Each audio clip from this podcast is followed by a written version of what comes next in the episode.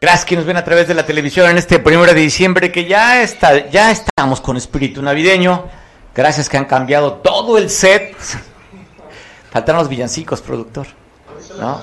Bueno, sí, me está viendo que pinta la barba blanca, ya falta poquito, espérate, deja. Ya falta poquito y unos cuantos kilos más, pero con esta pobreza y carestía, después de estos años de pandemia y sobre todo los medios de comunicación, así estamos, ¿eh? En ayunas muchos. Abrazo fuerte quien nos ve en este inicio de mes, último mes del año. Te mandamos un fuerte abrazo. Primero de diciembre. Saludo. Oiga, da a conocer una eh, encuesta, el periódico El Financiero. La encuestadora es, ha sido las más acertadas en lo que va en su trayectoria e historia. Te quiero poner una gráfica de cómo están encuestando el presidente de la República, porque hoy cumpliría su cuarto año Usted recordará, si bien es cierto, prácticamente empezó a mandarse que no la elección, cuando ya Enrique Peña Nieto pues, dio, se dio, se dio la plaza. Y desde ese momento Andrés Manuel de manera práctica mandaba, pero oficialmente arrancaría un primero de diciembre. Lo están evaluando, cómo arranca a su quinto año de gobierno comparado con desde Cedillo, eh, estaría antes Carlos Llenas de Gortari, Fox, eh, pues el, su acérrimo rival Felipe Calderón Hinojosa y Enrique Peña Nieto. ¿Cómo ve esta, esta encuesta de aprobación a su primera, su arrancando el, el, quinto año, es decir, a concluir su cuarto año de mandato? Esta encuesta que el financiero está publicando. Manuel Nava, te saludo. ¿Cómo les va? ¿Cómo están ustedes? Eh, Mario, audiencia de Veo Noticias. Pues eh, uno es que eh, pues todos los ejercicios de poder desgastan y la verdad este quinto año es eh, el inicio de la recta final del periodo de mando de López Obrador. Y lo que siempre ocurre en este tipo de cargos de desempeños es que este es el periodo en el cual pues languidece el poder y también la imagen el mandatario.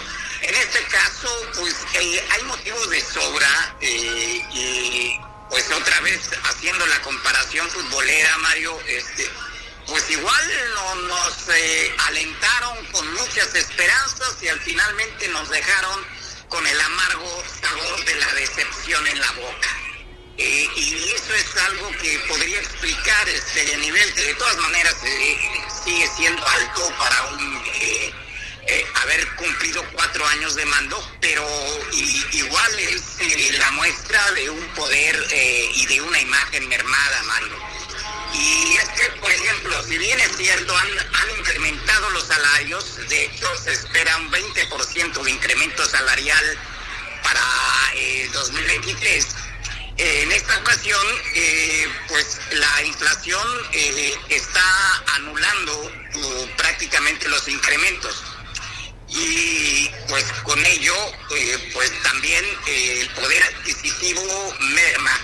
Eh, hablabas hace un momento de esta época navideña, bueno, hasta al concluir la primer quincena de noviembre, la expectativa es que la cena navideña, en la de fin de año, tendrá un piso de incremento de por lo menos 25% con respecto al nivel de costos del año anterior.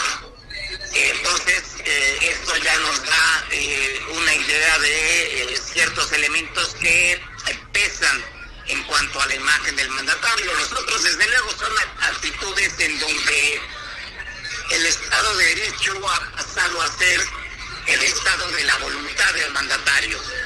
Y, y eso también, pues, decepciona el asunto de la seguridad pública, el menosprecio de otros reclamos sociales que son muy justos, eh, el mandato, por ejemplo, lo que eh, eh, demandan las mujeres en materia de seguridad, es otro de los aspectos. en fin, hay una serie de cosas que pues estarán contribuyendo a la pérdida de la popularidad de López Obrador. Esto de cara al 2024, que es cuando se habrá de renovar la silla del águila, Mario. Oye, pues llama la atención, sobre todo estarían solamente arriba de Enrique Peña Nieto, que en este último periodo, ya sus últimos dos años, estaría prácticamente anulado. A ver si nos ponemos la gráfica nuevamente, productor, donde veremos cómo estaba Enrique Peña Nieto, pero todos los demás, Manuel, mayor aprobación que el propio presidente, cuando hoy por la mañana decía que es el presidente mejor evaluado del mundo. La 24% tenía Enrique Peña Nieto, pero el presidente tiene el 55%. Felipe Calderón tendría 59, Vicente Fox tendría 57, Ernesto Cedillo un 61% y bueno, que hablar de aquel promotor de solidaridad, 80% tendría de aceptación al inicio de su quinto año de mandato, sería Carlos Sinas de Gortari. Así es, eh, y desgraciadamente también eh, todo se precipita eh, al inicio del, del, sexto año, ya en los últimos meses de mando, el levantamiento en Chiapas y posteriormente sucumbe Colosio. con el error de diciembre. Con la muerte de Colosio y, que entra Cedillo, ¿no? Así es. Y, luego Cedillo le, oye, y luego un bien calificado Cedillo con un 61%, en la elección le gana Vicente Fox. Así es. A la Bastida, por cierto, ¿no? Me acuerdo. A la, a la Bastida, sí, exactamente, a la Bastida. Y luego repite el PAN con Felipe Calderón y ya después su candidata Josefina Vázquez Mota, pues no pudo levantarla entra este fenómeno que lo hicieron crecer con la popularidad de la televisión. Enrique Peña Nieto que andaba con una encuesta altísima para ganar y ganó con cierta facilidad, creo con 7% de diferencia de Andrés Manuel. Y luego pues se cae, ¿no? Dos eventos que le pegaron muchísimo la credibilidad de Enrique Peña Nieto, que fue el tema de Ayotzinapa, y luego lo sucumbe y lo mata prácticamente, lo sepulta, el tema de Casa, la Casa,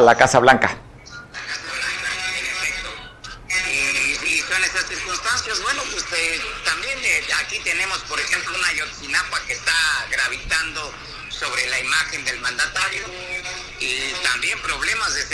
pública con, un alto nivel de homicidios dolosos y, llamadas de atención por parte de la Comisión Interamericana de Derechos Humanos. Oye, me llama la atención esta propia encuesta. Eh, son más de mil y tantas, mil cien personas que lo hacen vía telefónica y le preguntan sobre las marchas y de la marcha del 13 y la marcha del 27 de noviembre. Y tiene mayor aprobación, creo que un 2 o 3% más, la marcha del 13, el 13 de noviembre, Manuel, que me parece interesante como dato. Así es, eh, porque pues bueno, también eh, gravita la imagen de que bueno, desde el poder se pueden articular y movilizar contingentes como ocurría en el eh, periodo del PRI en, su mejor época. Entonces, Oye, eso también gravita nos tenemos a la memoria a Luis Echeverría y no olvidarnos de aquel personaje atleta carismático, el que prometió que iba a, defender al perro común, el peso como un perro, Jolopo, que hizo también lo suyo, ¿no? En aquel momento una marcha desde el poder. Así es, este, tratando de levantar su imagen. Y pues queda, eh, esos esfuerzos pues siempre terminan por evidenciarse ante la ciudadanía, Mario pues bueno, eh, duro, duro para la gente que simpatiza con Andrés Manuel, este dato frío, donde pues al, al quinto año ya no trae aquel arrastre Andrés Manuel de los 30 millones de votos que lo llevaron a ganar, que fue histórico esa votación, y ahora pues su aceptación está disminuyendo día cada día que pasa. Manuel, te mando un abrazo y quiero pasar un video, me parece interesante ese video, Manuel de que el PAN de Guerrero también jugó en la marcha del, 27 de noviembre. Eh, Claudio Achemba, la corcholata favorita, de manera personal en la marcha, entregando pan y a uno le dice, este te tocó pan de Guerrero. Te mando un abrazo, Manuel. Gracias, Mario. Saludos a tu audiencia. Abrazo. Pues bueno, así entregó el pan Claudia Sheinbaum en la pasada marcha que convocaron el 27 de noviembre.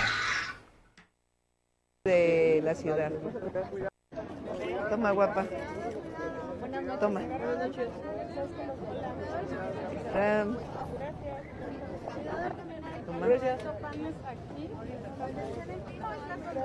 Allá hay más variedad, oye. Aquí tiene su pan. Lo están trayendo de allá. allá. Hola, Te tocó de Guerrero. Gracias. También de Guerrero. Este es de Veracruz y de la ciudad. Estas imágenes fueron tomadas del día de la marcha.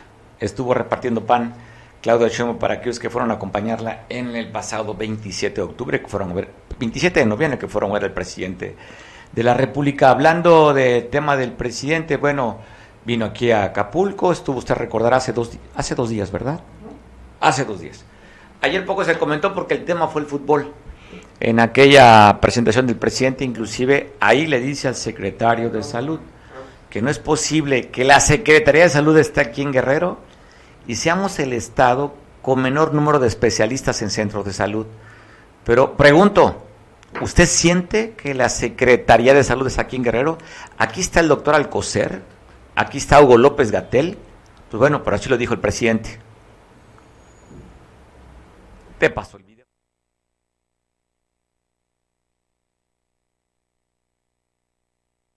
Que me canso, canso. De que vamos a levantar el sistema de salud pública. No es fácil, porque nos dejaron una situación de quiebra. Y aquí aprovecho. Qué bien que lo recordó el doctor Alcocer, porque aquí ya está la Secretaría de Salud. Pero ¿de qué sirve que se haya mudado la Secretaría de Salud a Acapulco si este, no hay médicos, ni hay especialistas, ni hay medicina, ni sirven los equipos? No, el doctor Alcocer es un hombre con principios y le quiero dejar la encomienda. No podemos tener aquí en Guerrero la Secretaría de Salud con eh, servicios de salud de tercera, de cuarta. Queremos tener servicios de salud de primera, como los mejores del mundo. Tenemos el compromiso, y ahora sí que me canso, ganso, de que vamos a levantar el sistema de salud pública.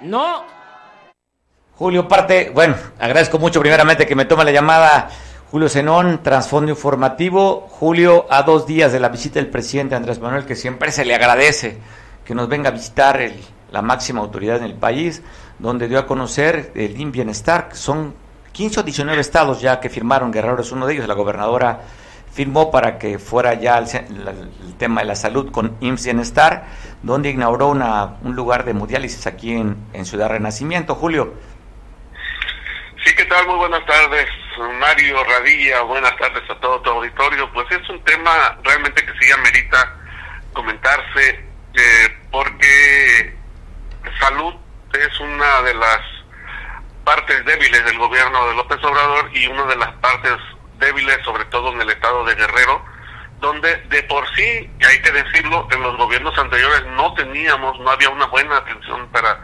para la población, sobre todo la población que no tiene INS, que no tiene ISTE, pero que con eh, eh, los cuatro años que, lleva la, eh, digamos, lo que llaman cuarta transformación, pues ha venido empeorando y, no es que uno esté en contra del presidente López Obrador, porque pues está haciendo muchas cosas buenas, sobre todo yo digo contra la corrupción, para parar a los grandes empresarios que evadían impuestos, en fin, cosas buenas, pero en el terreno de la salud no se han visto avances y más allá de la taliba, de la declaración, de la, de la demagogia, pues, o sea, venir a Guerrero eh, a inaugurar un hospital para que, cuenta con apenas unas cuantas decenas de camas eh, de, de hemodiálisis, cuando hay cientos y cientos de pacientes de esa enfermedad en diferentes partes del estado, pues es una, una, una, una una victoria pírrica, digamos, es, es presumir algo pues que,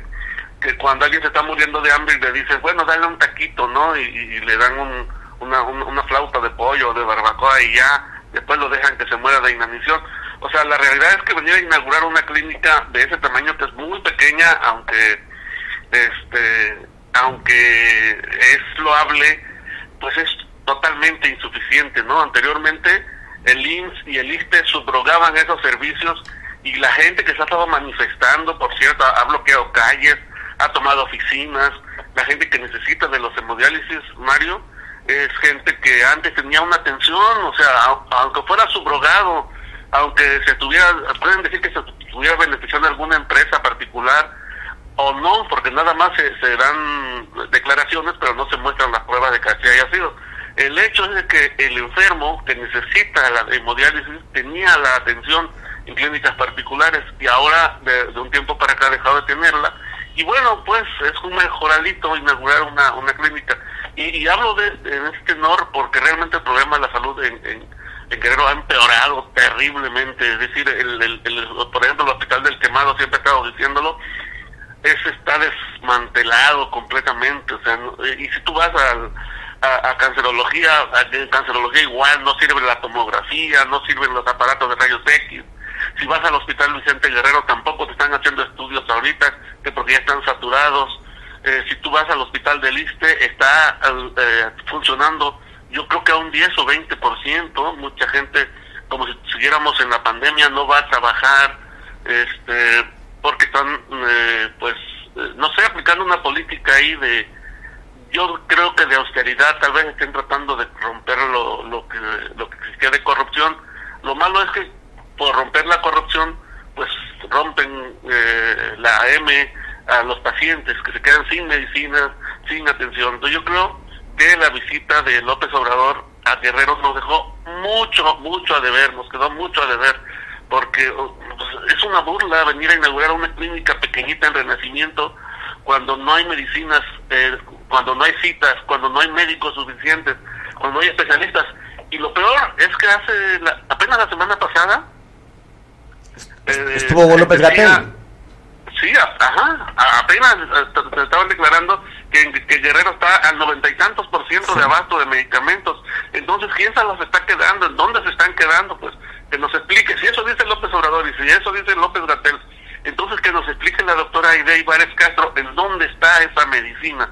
Porque yo veo que va a, a los pueblitos chiquitos, ale- más alejados por allá, y entrega una bolsita de, de la, de, la, de la Soriana llena de unos cuantas cajas de medicamentos, le toman foto y con eso creen que nos engañan a los derechohabientes.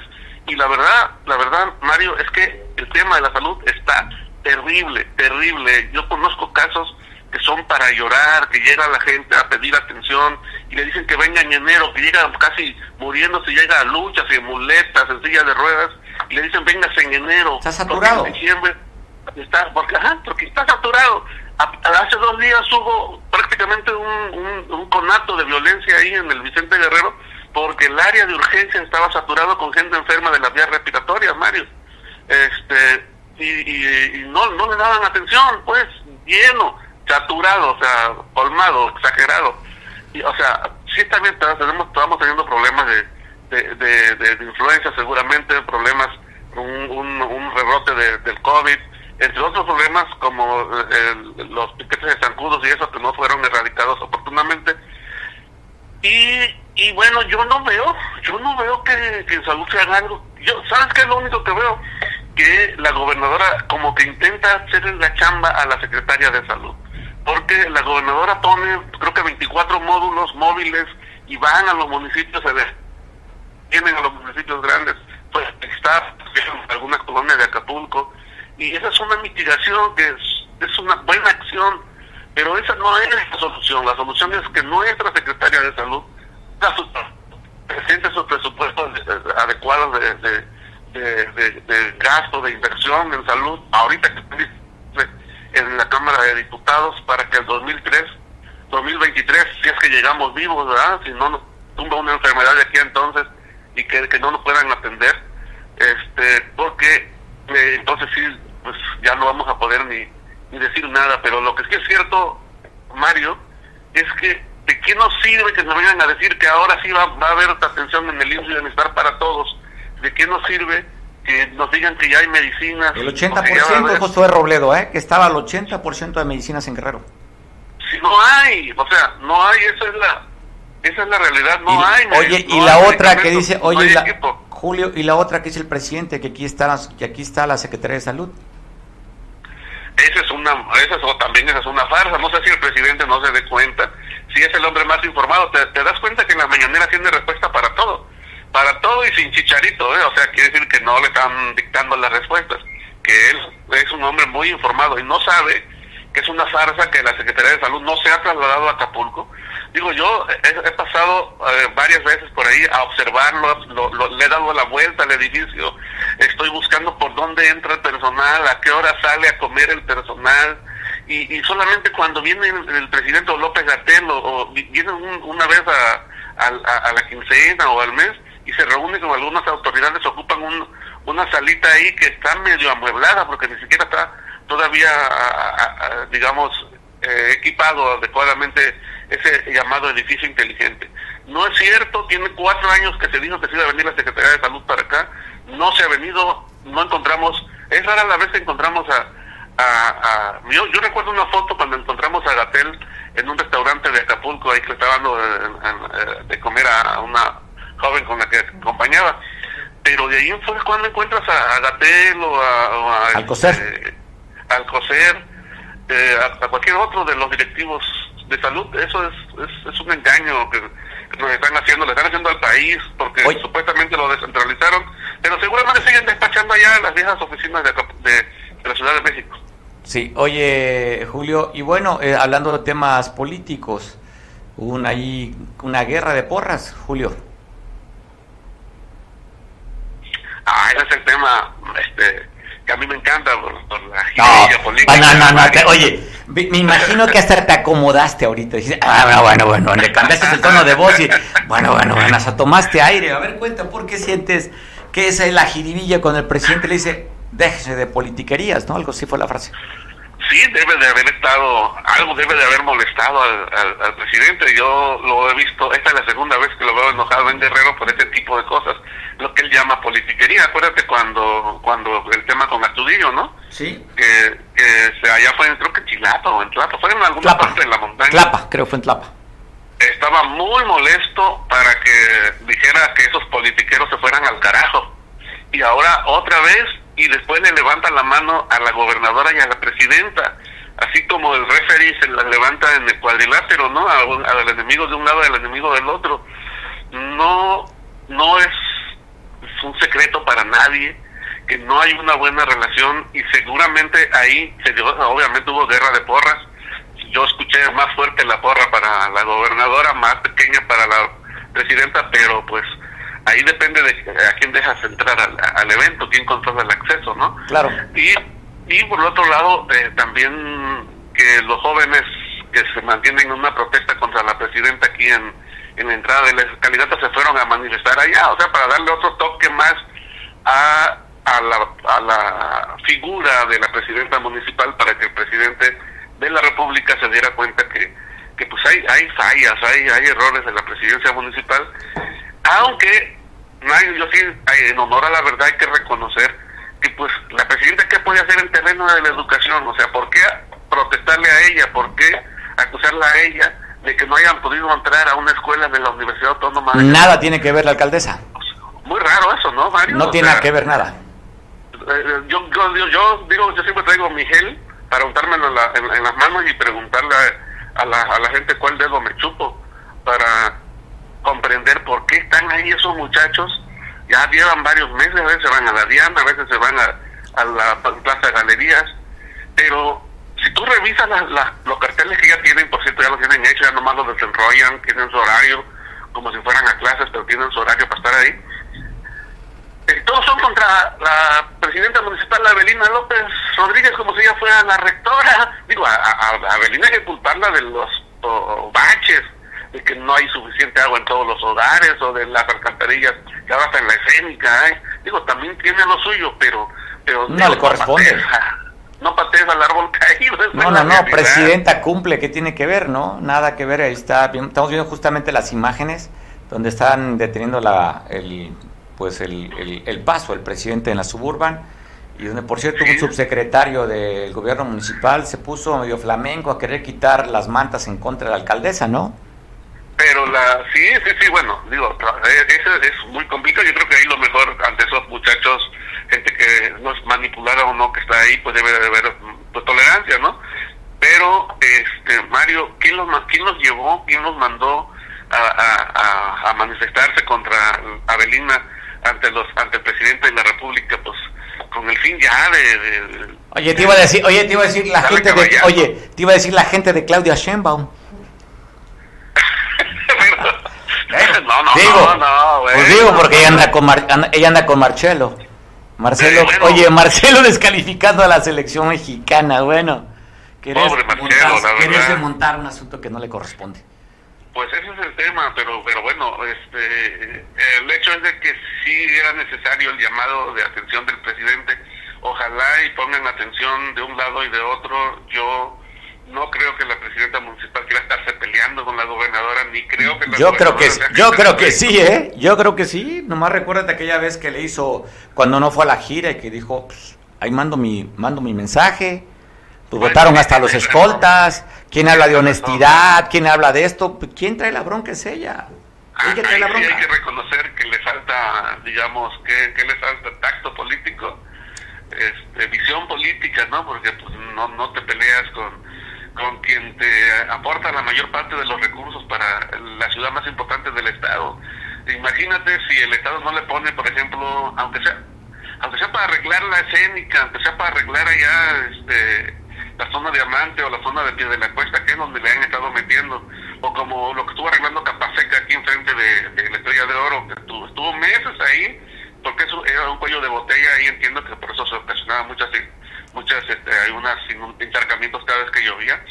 Este, todo lo que el Estado les apoya y ahora seguramente le van a pedir prestado para los aguinaldos y no, no, no, no, no, ahí si no, ahí si no, Julio, ha sido muy responsable la alcaldesa y tiene para pagar aguinaldos, que no va a pedir prestado, ¿eh?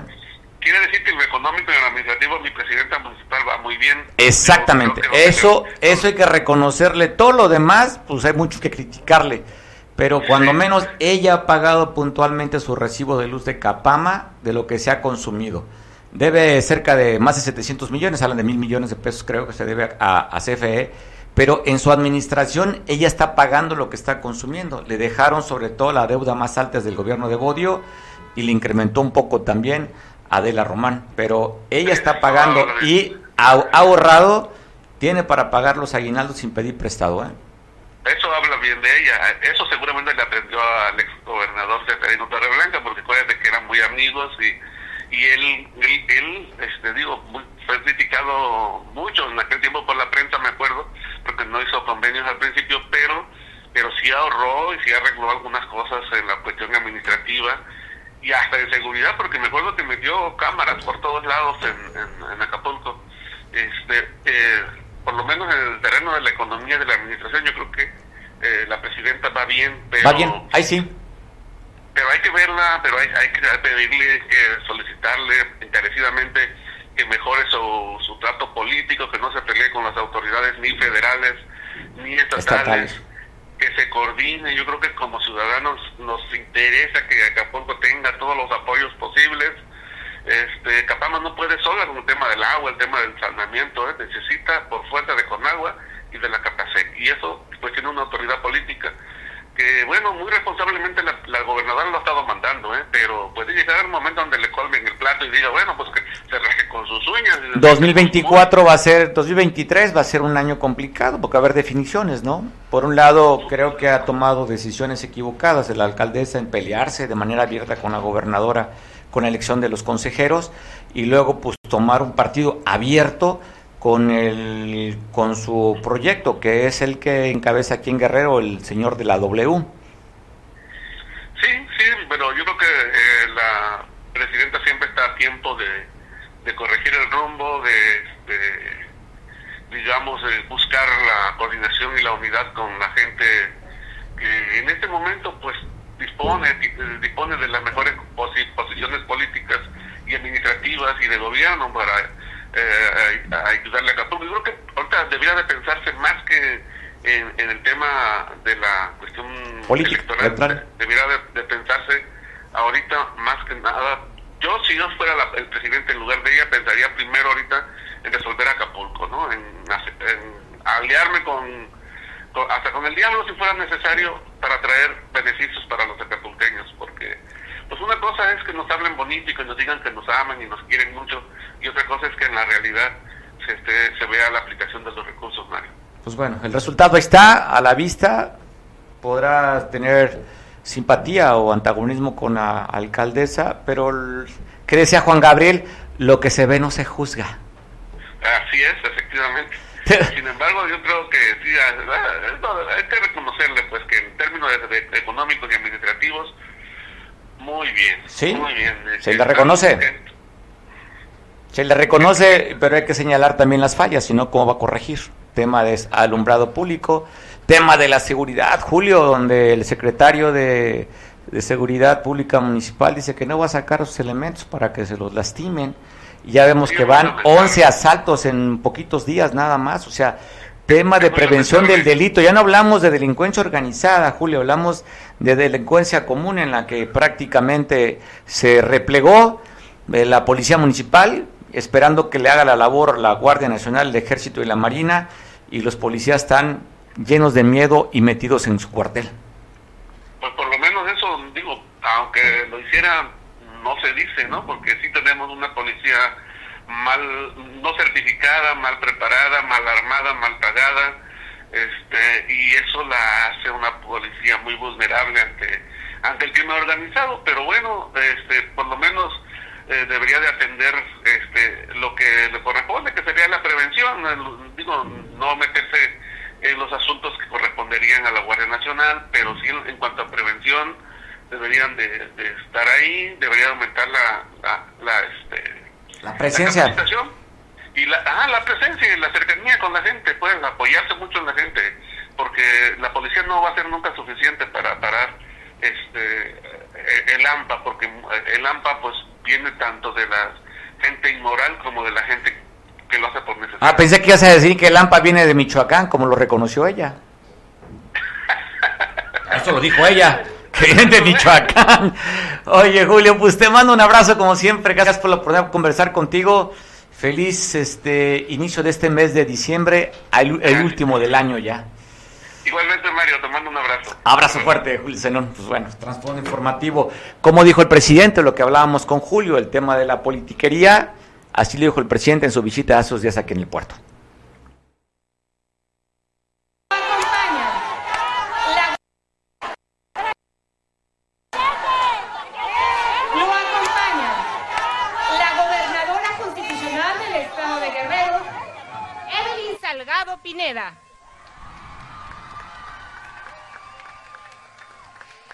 La presidenta municipal del puerto de Acapulco, Abelina López Rodríguez.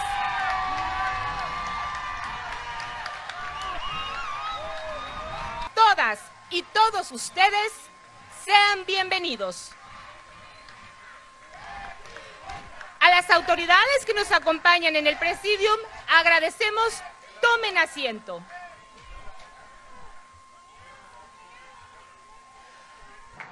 Tienen una gobernadora de primera.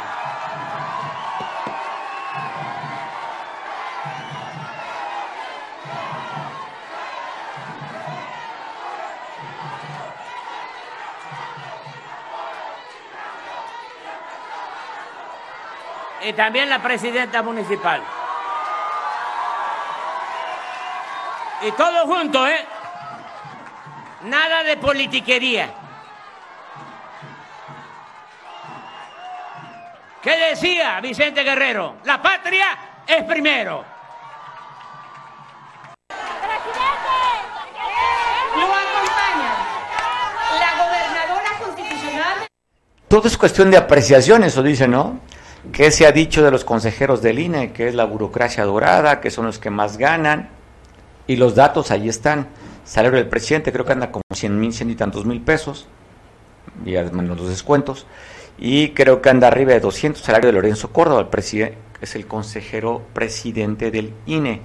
Pero ¿qué dice Lorenzo Córdoba respecto a esto? Mire, híjole, la semántica me parece interesante, porque él dice que ningún consejero del Instituto Nacional Electoral está fuera de la ley y de acuerdo a lo que dice la Constitución, porque dicen prerrogativas y no dice salario, dice chequen al que vive en Palacio Nacional, a él le hacen el aseo los afanadores del ejército, o sea, gana más el presidente que nosotros, así lo dijo. ¿eh?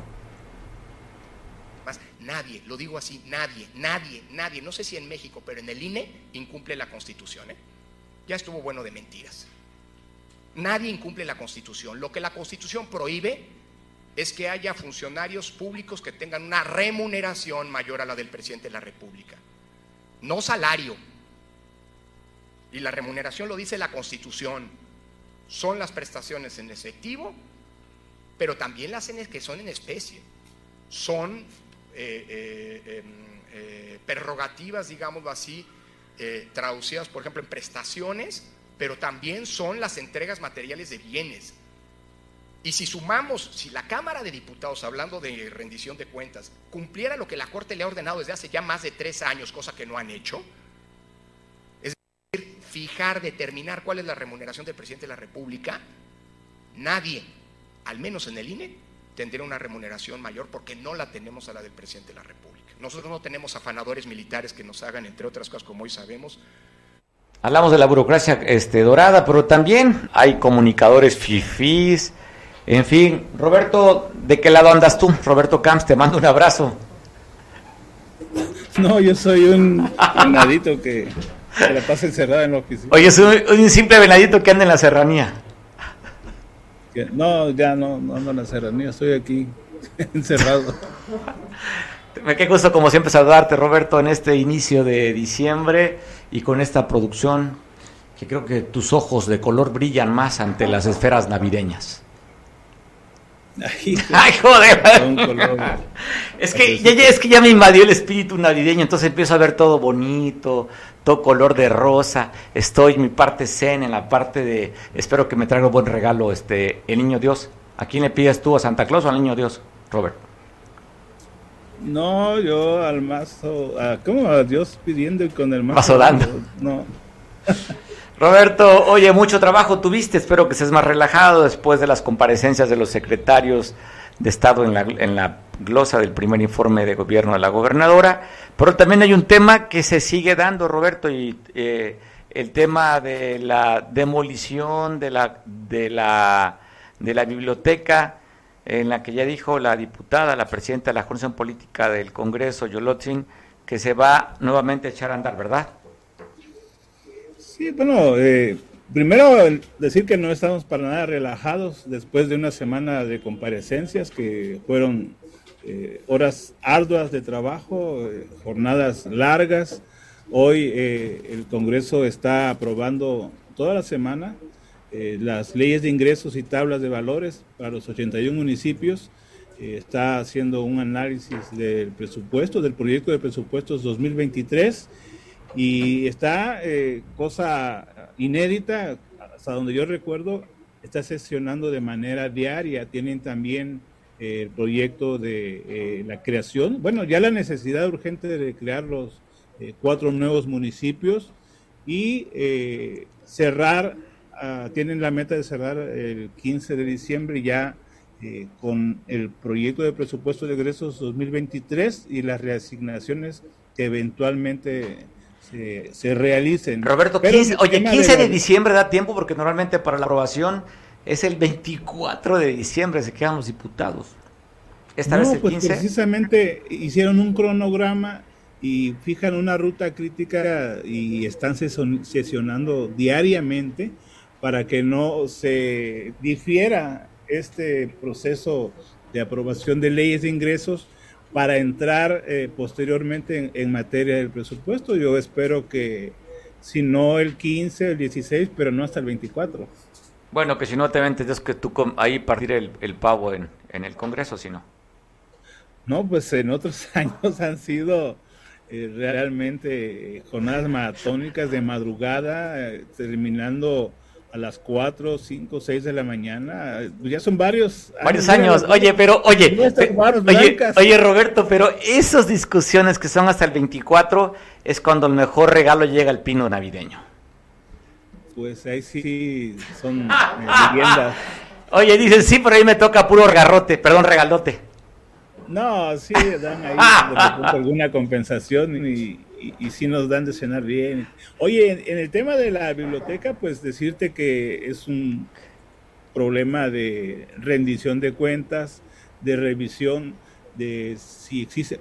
existe, perdón, algún tipo de responsabilidad por la demolición del edificio que no presentaba un daño estructural que pusiera en riesgo la integridad de, de, la gente y bueno, la estabilidad del edificio. Y sin embargo se toma una decisión de que para rehabilitarlo salía más barato tumbarlo, dijo la secretaria de Desarrollo Urbano, y aclara que la orden la da el entonces titular de la Jucopo, Alfredo Sánchez Esquivel, quien eh, pues de manera unilateral toma esta decisión cuando la Jucopo es un órgano colegiado en donde participan los grupos parlamentarios que tienen representación política en el Congreso y así como los partidos, las representaciones le llaman políticas que no tienen grupo, que no son fracción, que son de uno o dos diputados como el Verde, el Movimiento Ciudadano, bueno, no, no hay Movimiento Ciudadano en ese momento, PT, PAN, y entonces entre todos eh, se hacen, ah, se acuerdan eh, decisiones trascendentes que, eh, que, competen aquí a, la materia del Congreso, pero en este caso de la biblioteca ni el comité de la biblioteca sabe, ni el comité de administración, solamente se fueron enterando de, a toro pasado de las decisiones que tomaba el ex coordinador Alfredo Sánchez Esquivel y hoy está en un proceso de revisión si este tipo de decisiones unilaterales ocasionaron un daño patrimonial. Está en análisis, eh, no hay que prejuzgar, no hay que acusar, solamente existe la sospecha de que se dañó el patrimonio del Congreso y en ese análisis eh, se está eh, por parte de la Junta de Coordinación Política, en su momento tendrán una definición al respecto y sabremos si hay algún tipo de sanción o, no sabemos. Hasta que no se haga el análisis, por supuesto. Pero yo insisto, no hay que prejuzgar, simplemente está en análisis en este momento. Roberto, quisiera regresar nuevamente al tema que dices de la creación de nuevos ayuntamientos. No tiene nada que ver con los que ya se aprobaron, ¿verdad? ¿Son nuevos estos o, es lo mismo? Las vigas, ah, los sí, en Ayutla, en San Marcos, en... Eh, a ver, eh, eh, creo que en, la zona norte son cuatro municipios. Son cuatro municipios, sí. Que se están escindiendo y están eh, en la zona de la montaña, se están escindiendo. Ahorita te lo busco si quieres. este No, no, no, no, no, ¿para qué me lo buscas? No, no, no, te creo. Ajá. Pero te va a costar un trabajo al encontrarlo esta hora. ¿eh? No, no, no, este, ahorita te lo digo. Venga. Bueno, lo que te voy a decir es lo siguiente, mira, es complejo este procedimiento de eh, nombrar estos municipios, de darles una autoridad a estos municipios porque hay criterios que tienen que cumplir para no confrontarse con la Corte, toda vez que tienen un origen eh, indígena, una alta presencia indígena como Ñusabi, que se desciende de Ayutla. En el caso de eh, San Marcos, se está descendiendo una comunidad afro y que no pueden imponerles una autoridad sin tomarles eh, una consulta y cumplir con criterios que ha establecido la Corte de que deben ser consultados estos, eh, la población indígena y afro, pero también cumplir con criterios de paridad, de tal suerte que de esos cuatro municipios, dos deben ser gobernados por mujeres, dos deben ser gobernados por hombres y eh, como no es este, como es un ayuntamiento instituyente, toca al Congreso designar, nombrar a los alcaldes, pero cumpliendo esta serie de requisitos y deben de surgir desde la propia comunidad a través de las asambleas. Ha costado trabajo establecer esta ruta para designar a los alcaldes y eh, se ha desfasado, estaba el plazo hasta el 3 de diciembre, ayer sesiona la Comisión de Justicia, y determinan que en un periodo quizá del 15 de diciembre o hasta el 15 de enero se pospone eh, la designación de los nuevos alcaldes. Y no solamente es lo complejo de designar a estos alcaldes, sino también eh, cómo se va a elaborar el presupuesto. Presupuesto, claro, dotarlo de presupuesto. Sí, porque finalmente no van a obtener recursos extras de, de la federación y del gobierno del estado, sino que van a quitarle, a los ayuntamientos que ya están. Exactamente. Eh, les van a quitar el, presupuesto, entonces no es tan sencillo eh, el resolver la creación de estos municipios, darles presupuesto. Y, eh, y, un compañero periodista hacía una reflexión muy interesante que yo traigo a colación de cómo se escindió hace cerca de 20 años el municipio de Cochuapa el Grande de Metlatonoc y que en estos 20 años no les ayudó a ambos a, salir de, la pobreza extrema. Incluso hoy se discute también que a los nuevos municipios les deben trasladar la parte proporcional de los laudos laborales que tienen eh, los municipios de los que se cinden, se llevan su carga de deuda. Entonces, eh, y no solo es esto, no hay alcaldes nombrados, no tienen un registro para poder acreditar los trámites ante finanzas, ante el gobierno federal, no tienen una personalidad jurídica, se están realmente batallando, pero resolviendo aquí las comisiones eh, del Congreso, los asesores, para darle estabilidad a este proceso de creación de los municipios y también darles un presupuesto. Esto eh, es la materia de trabajo que tiene en estos momentos el trabajo, el Congreso, perdón, es una dinámica intensa, las sesiones, créeme, no. Te creo, te creo, te creo, te creo. No paran, yo incluso a veces he declinado intervenir en, este espacio porque estamos saturados. Ahorita me estoy distrayendo del análisis del presupuesto, pero creo que sí es una situación importante que a, lo mejor no se entiende lo que se trabaja en el Congreso, no se ve. No se ve. no se ve. Puerta cerrada. No, no se ve. No, no, no se ve, definitivamente. pero, pues, usted, el, pues son para hacer leyes los diputados. Los diputados son para hacer leyes, no para hacer obras o algo que sea visible, es alguna cuestión abstracta. Y, es incluso hasta difícil de comunicar porque pues hay cuestiones jurídicas, hay cuestiones financieras, hay cuestiones políticas, que, que todo se conjunta para la toma de decisiones, pero sí es un trabajo incesante, complejo, y que está enrutando a esta creación de esos cuatro nuevos municipios. Este, Mario, creo que es interesante decir que, es complejo eh, el tema del presupuesto también y que se está trabajando en, mesas con eh, los diputados, con el cuerpo de asesores y también con funcionarios del gobierno del Estado, de la Secretaría de Planeación, la Secretaría de Finanzas, porque entre todos eh, tienen que estirar la cobija presupuestal, no había un presupuesto. Uy, me, me recuerdas un exalcalde de Acapulco que hablaba siempre de la cobija. ¿eh? no sé en qué términos. No había presupuesto para estos cuatro municipios y están viendo de dónde jalan y cómo les dan estabilidad a, los nuevos alcaldes y alcaldesas, Mario. Usted ya está complicado, pero no hay, no hay nada que no se pueda cumplir. Robert, te mando un abrazo fuerte. Gracias por distraerte con pues nosotros. y este, espero no haberte mareado o confundido. No, no, no. no. Digo, espero que la gente que me ve no, no, no hayas cumplido tu cometido.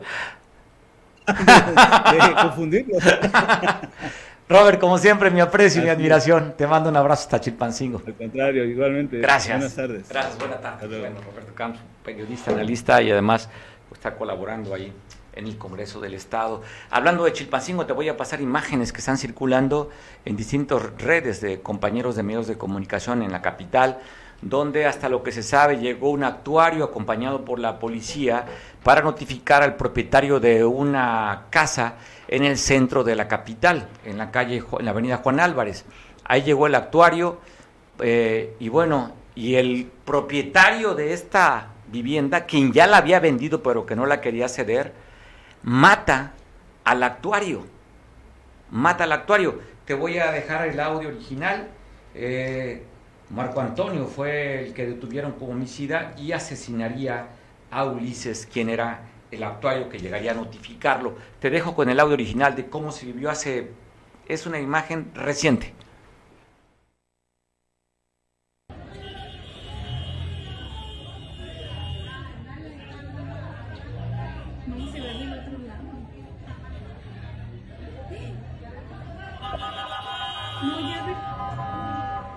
Espérate. No mames, ni modo que son como 10, güey, lo maten. Mira.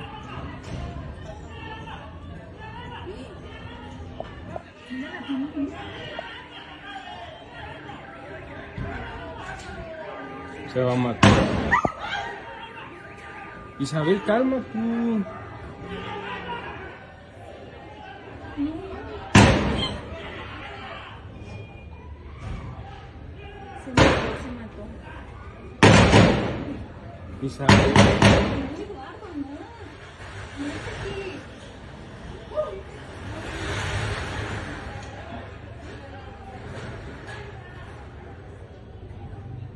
Imágenes, te digo, de hace unos minutos. Y, y, bueno, pues también comentarte que sobre la misma visita que hizo el presidente de la República, la gobernadora, te tengo un video sobre esto de, de IMSS Bienestar aquí en Guerrero. Presidente que hemos tenido en México, Andrés Manuel López Obrador.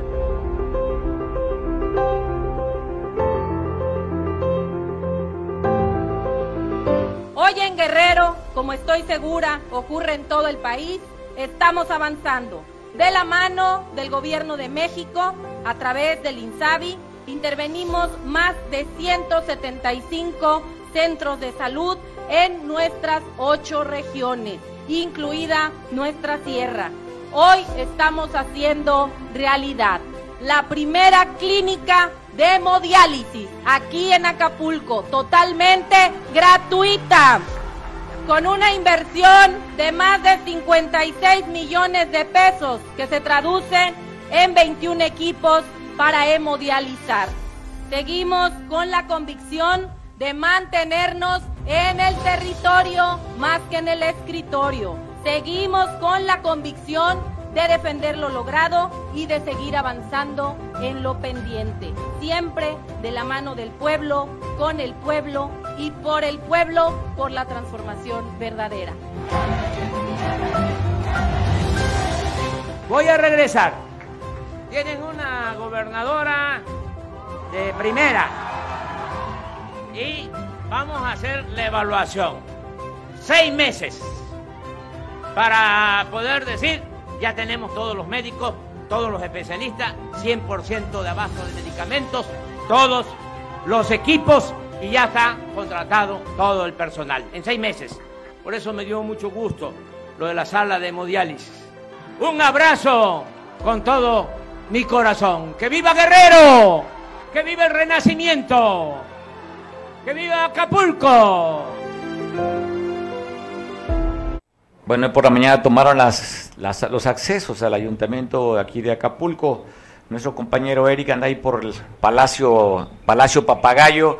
Eric, cuéntanos, ¿quién tomó las entradas, los accesos al ayuntamiento? Si está liberado o sigue todavía sin actividades. ¿Qué tal? Eh, Mario, ¿cómo estás? Buenas tardes. Buenas tardes, auditorio. Así es, a partir de las 8 de la mañana, esta, esta mañana, eh, la sección 23 del Sindicato Independiente de aquí del Ayuntamiento tomaron las instalaciones, los accesos, los bloquearon, no dejaron entrar a los 200, aproximadamente 300 trabajadores que, prestan sus servicios aquí en el Ayuntamiento de, de, de Acapulco. Ellos muy, pues muy tristes, se quedaron afuera sin trabajar, fueron eh, los, la sección 23 23. Hoy todavía siguen las negociaciones, Mario. Deja comentarte que ellos piden que sean reconocidos como tal. La presidenta municipal en una entrevista eh, hace un momento comentó ella que no, que no hay dinero y que la nómina está muy inflada y que no va a haber accesos para nadie. Ellos siguen en pláticas con el secretario general del ayuntamiento eh, allá así ellos platican para ver qué se puede hacer. Dice que necesitan la reinstalación de 40 personas también que fueron dados de baja en este año. Ellos señalan que si no les ayudan, si no hacen, toman cartas en el asunto, el gobierno municipal van a tomar otras medidas. ¿Cuáles son? Son 72 horas de, de manifestación, pero déjame comentarte que son a partir de hoy jueves y viernes, pero como sábado y domingo descansan, el otro día lo van a tomar hasta el próximo lunes, Mario. Bueno, vamos a estar pendiente de eso. Eric, te mando un abrazo. Oye, ¿las instalaciones ya fueron liberadas? Están en acceso, este, ¿cómo se dice? En ¿Intermitentes? Intermitentes, sí, intermitentes están esperando la negociación también, qué es lo que va a suceder. Vamos a estar platicando de eso mañana con más información de lo que haya transcurrido. ¿Tienes alguna entrevista con alguno de los líderes, Eric? Sí, ahí está, tenemos una entrevista con el, el líder de, de, este de este sindicato de la sección 23, Manuel Alcaraz Vázquez. Escuchemos a Manuel. Escuchamos.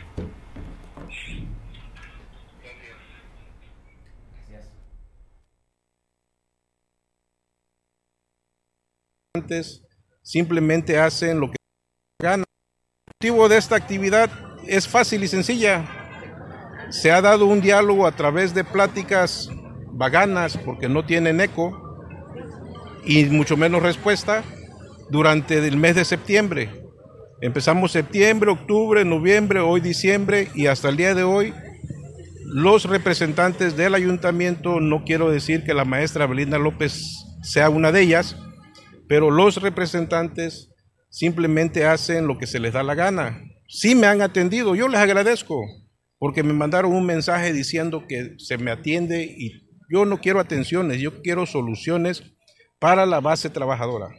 Es todo. No, nosotros tenemos ante la ley una toma de nota registrada en el Estado, tribunales, que nos permite y nos representa y nos otorga ser sección 23 en el municipio de Acapulco. Miren, los trabajadores deciden dónde irse a afiliarse como voluntariamente ellos, ellos deciden pues.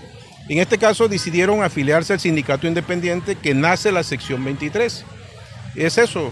Ahora le toca al ayuntamiento darnos ese reconocimiento. ¿No nos están reconociendo entonces? No nos lo están reconociendo porque parece que Suspect metió un documento donde pide que no se reconozca ningún otro sindicato porque ellos son únicos. Bueno, nuestro compañero Pablo Maldonado en Chilpancingo nos está mandando más imágenes de lo que le presentamos hace unos minutos del asesinato de este actuario que llegaría a notificar el desalojo de una propiedad en la avenida Juan Álvarez número 116. Eh, tengo la telefónica Pablo para que nos comente, tengo más imágenes que nos está compartiendo en este de lo que, de lo que acaba de pasar hace poco tiempo allá en la capital del estado. Eh, imágenes que agradezco mucho, inclusive se ve la adrenalina, las palabras, los gritos que se dan. Pablo, ¿cómo estás? Saludo, cuéntanos, ¿qué fue lo que pasó en este evento que hace unos minutos ya platicamos, pero tú tienes imágenes y tienes lógicamente el ambiente de cómo está en Chilpancingo el asesinato de este actuario?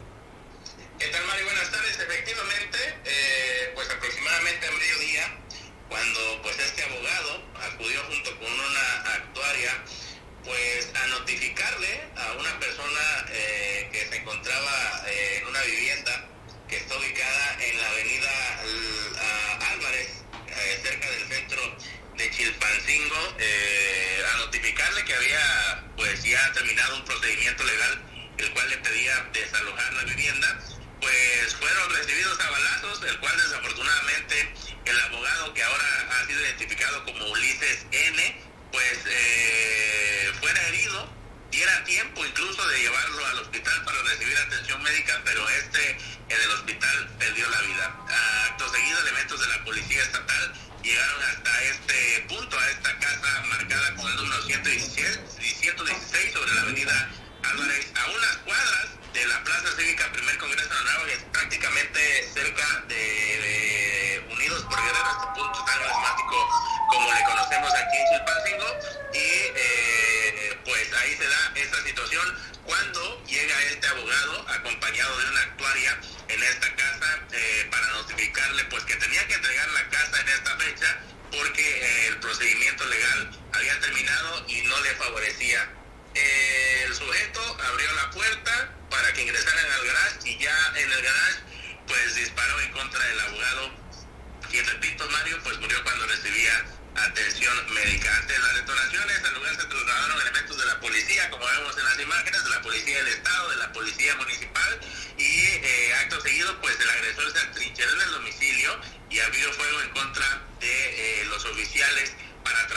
abrirse paso y escapar. Sin embargo, los uniformados respondieron a la agresión y derribaron la puerta utilizando una patrulla para golpearla y eh, poder ingresar al lugar. Eh, lograron la detención del sujeto, que ya fue puesto a disposición de las autoridades correspondientes. Pero fíjate cómo un procedimiento legal pues se puede convertir en una tragedia y que ahora pues ha cobrado la vida este primer día de mes en contra de este conocido abogado aquí en Chilpancingo identificado como Ulises N. Oye, iba solo nada más acompañado de una abogada, ¿verdad? El actuaria y el abogado, nada más, no llevaba ninguna... Era una notificación, ¿no? no era el desalojo, era notificación nada más. No, no era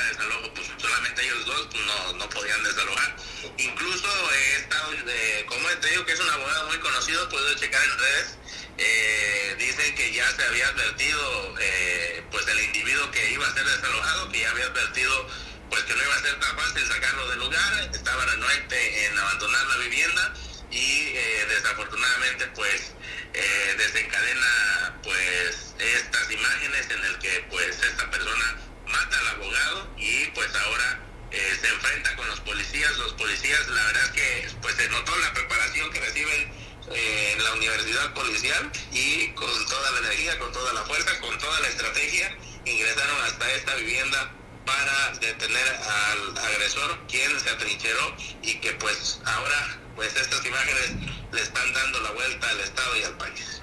Pablo, vamos a dejar el audio original y el video original que nos envías en el momento de la captura. Se escucha el disparo hacia el interior de la, de la vivienda cuando tú dices que una camioneta de la propia policía habría pegado en el portón para poder tener el acceso y detener a este sujeto que entiendo se llama Marco Antonio, el, el homicida del abogado Ulises. Sí, al parecer sí eh, tiene ese nombre, todavía no, mm, la fiscalía todavía no informa de manera oficial mediante comunicado, pero sí tenemos el momento en el que los policías estatales eh, empiezan a disparar en contra de esta persona, puesto que él desde el interior ya les estaba disparando para evitar que ingresaran y se arma pues la detonación de arma de fuego en esta vivienda ubicada en la avenida Álvarez. Logran la captura del homicida, pero él no tiene ningún disparo ni nada, ¿verdad? No, a él no lo reportan herido, al parecer los disparos solamente eran para eh, pues tratar de evitar que este individuo desde el interior siguiera disparando a los A los uniformados. policías y, y ahora sí se registraron un herido por parte de los uniformados, ¿no? Dejamos el video original con el audio original. Pablo, te mando un abrazo, gracias por las imágenes, saludo. Claro que sí, Mario, buenas tardes. Te dejo con el video.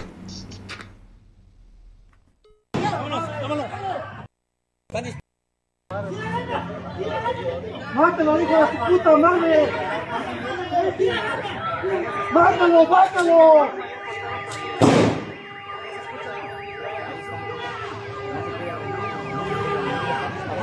Están disparando. Vámonos, vámonos. Vámonos, vámonos. Vámonos, están disparando. Están disparando ahí. No quiere rendirse, está disparando. El- Ahí se va. Vamos, vamos, vamos.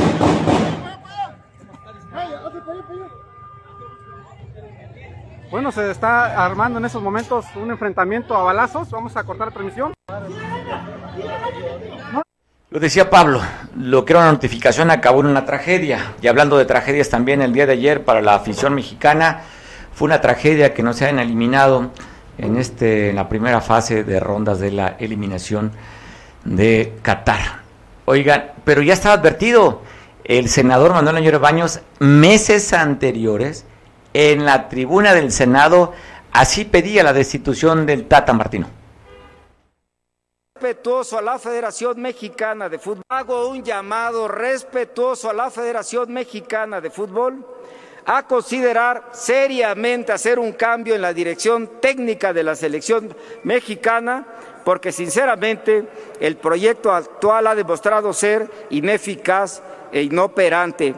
Que renuncie el Tata. Y esta es una petición de muchos amigos y amigas senadoras y senadores de los medios de comunicación y les puedo asegurar que de la mayoría del pueblo de México. Hago un llamado respetuoso a la Federación Mexicana de Fútbol a considerar seriamente hacer un cambio en la dirección técnica de la selección mexicana, porque sinceramente el proyecto actual ha demostrado ser ineficaz e inoperante. Que renuncie el Tata. Y esta es una petición de muchos amigos y amigas senadoras y senadores de los medios de comunicación y les puedo Hay dos maneras de sentir la emoción ante un fracaso. Puede ser con enojo o puede ser con llanto. Te pongo la imagen de este aficionado enojado de cómo rompe, inclusive asesina y acuchilla, no se espanten. ¿eh? Cuando digo asesinan, pues sí es el término, a su pantalla plasma.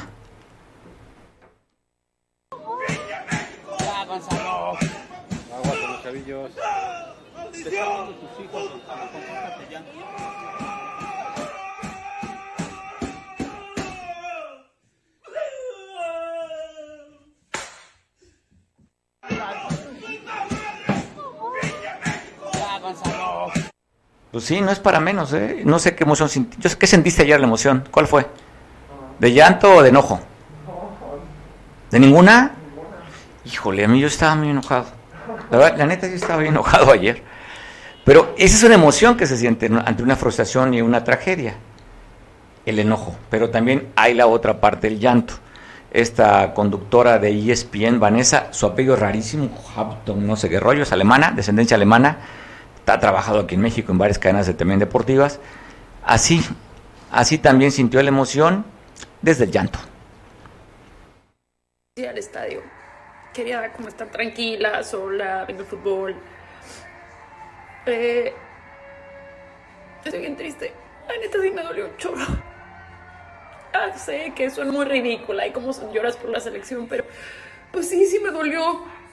Esta vez sí me dolió mucho.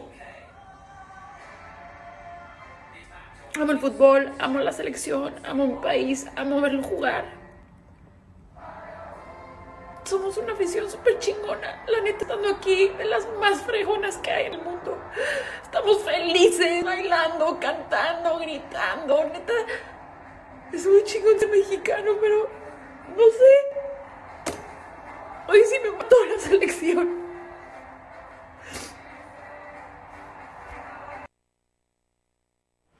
Bueno, ante las tragedias yo me despido con alegría de este perrito. ¿Qué meneo tiene? Velo tú y te dejo con esto para despedirnos con algo que sea agradable. Así, que tu día sea tan alegre. Por cierto, hoy es jueves de pozole. Hemos perdido porque ayer sentí que fue domingo, no sé por qué. Por el partido, lógico. ¿no? Pero así sea. Tu día con la alegría de este perrito. Te dejo con él. Hasta mañana.